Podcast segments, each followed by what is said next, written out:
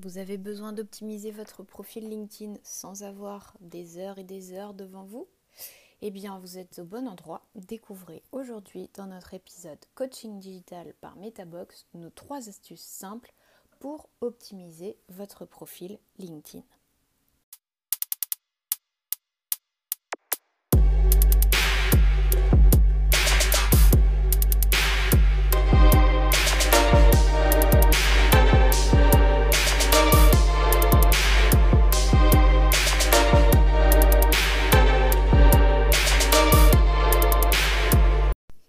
Vous invite dans cet épisode à reconsidérer un petit peu les basiques du profil sur LinkedIn. Alors très simple, on va commencer par le commencement, à savoir la photo de profil. Votre photo de profil, c'est un peu comme la première poignée de main, votre première poignée de main. Récapitulons quelques règles de base. Pas de photo de vacances, pas de photo dans un environnement bruyant, en sens où il y aurait trop d'informations visuelles en plus de votre trombine. Et puis, essayez de prendre votre air un peu signature, celui qui vous définit. Ce petit sourire en coin, cette mine. Bon, évitez le penseur de Rodin quand même, c'est un petit peu vu et revu, et puis ça fait saut euh, 90s. Adaptez la bonne tenue vestimentaire à l'image que vous voulez donner de votre métier. Restez naturel, évitez les filtres. Vous trouvez ça basique, eh bien, rejetez un petit coup d'œil à votre profil. Demandez à quelqu'un de votre entourage de vous prendre en photo derrière un mur blanc et puis floutez l'arrière-plan.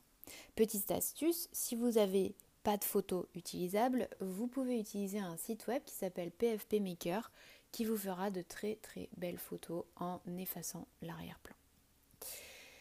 Deuxième astuce, la photo de couverture. Et oui, la photo de couverture, c'est un petit peu celle qui dit qui vous êtes après votre visage. Elle sert aussi à renforcer votre identité en ligne. Elle n'est pas obligatoire et LinkedIn, si vous n'en choisissez pas, vous, proposera de magnifiques fonds colorés insignifiants mais obligatoires, qui ne diront bien entendu rien sur vous. Alors n'hésitez pas à apporter une petite touche personnalisée qui va véritablement signer votre, positionnement. On peut faire passer beaucoup de messages grâce à une photo. Professionnalisme, appartenance à son entreprise, message publicitaire pour un produit, un service, pour son business, sens de l'humour, ironie, passion. Bref, le choix est large. Je vous encourage à aller sur un site qui s'appelle FreePic, F-R-2-E-P-I-K. Vous trouverez énormément d'images. Soyez créatif si votre démarche le permet. Et si vous avez envie d'avoir plus de détails sur cette partie, je vous invite à reconnecter ce podcast avec l'article 3 astuces simples pour optimiser son profil LinkedIn disponible sur le site metabox.fr dans la rubrique blog. Quelques petites recommandations techniques sur ces photos. LinkedIn met régulièrement à jour les dimensions pour ces photos. Et en 2022, pour la photo de profil, c'est 400 par 400 pixels. Et pour celle de couverture, 1584 par 396 ça vous fait quelque chose ou ça vous fait rien, mais sachez que c'est important dans la mesure où lorsque votre profil est consulté sur mobile ou sur ordinateur, eh bien ça change considérablement votre façon d'apparaître.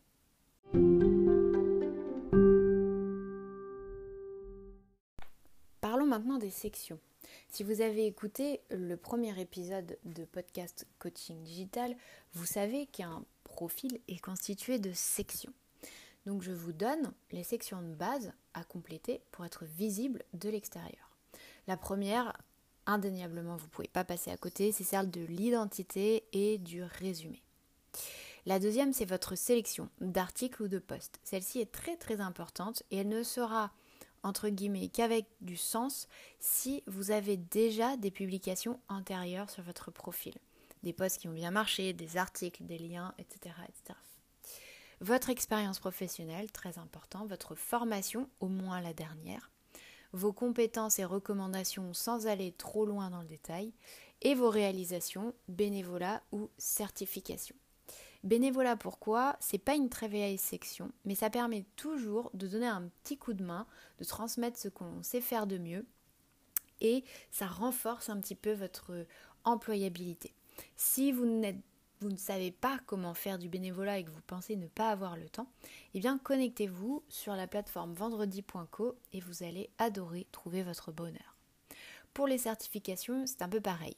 On l'a remarqué avec le confinement, le numérique a pris de l'importance et notre gestion du temps s'est modifiée. Donc n'hésitez pas à suivre des MOOC certifiants gratuits parce que vous pourrez les faire apparaître dans cette section de votre profil. C'est un investissement personnel inestimable. Donc trouvez euh, le MOOC qui vous plaira sur euh, fun.org ou Open Classroom. Donc maintenant que votre profil est gaulé comme un avion de chasse, on va pouvoir passer à la pratique.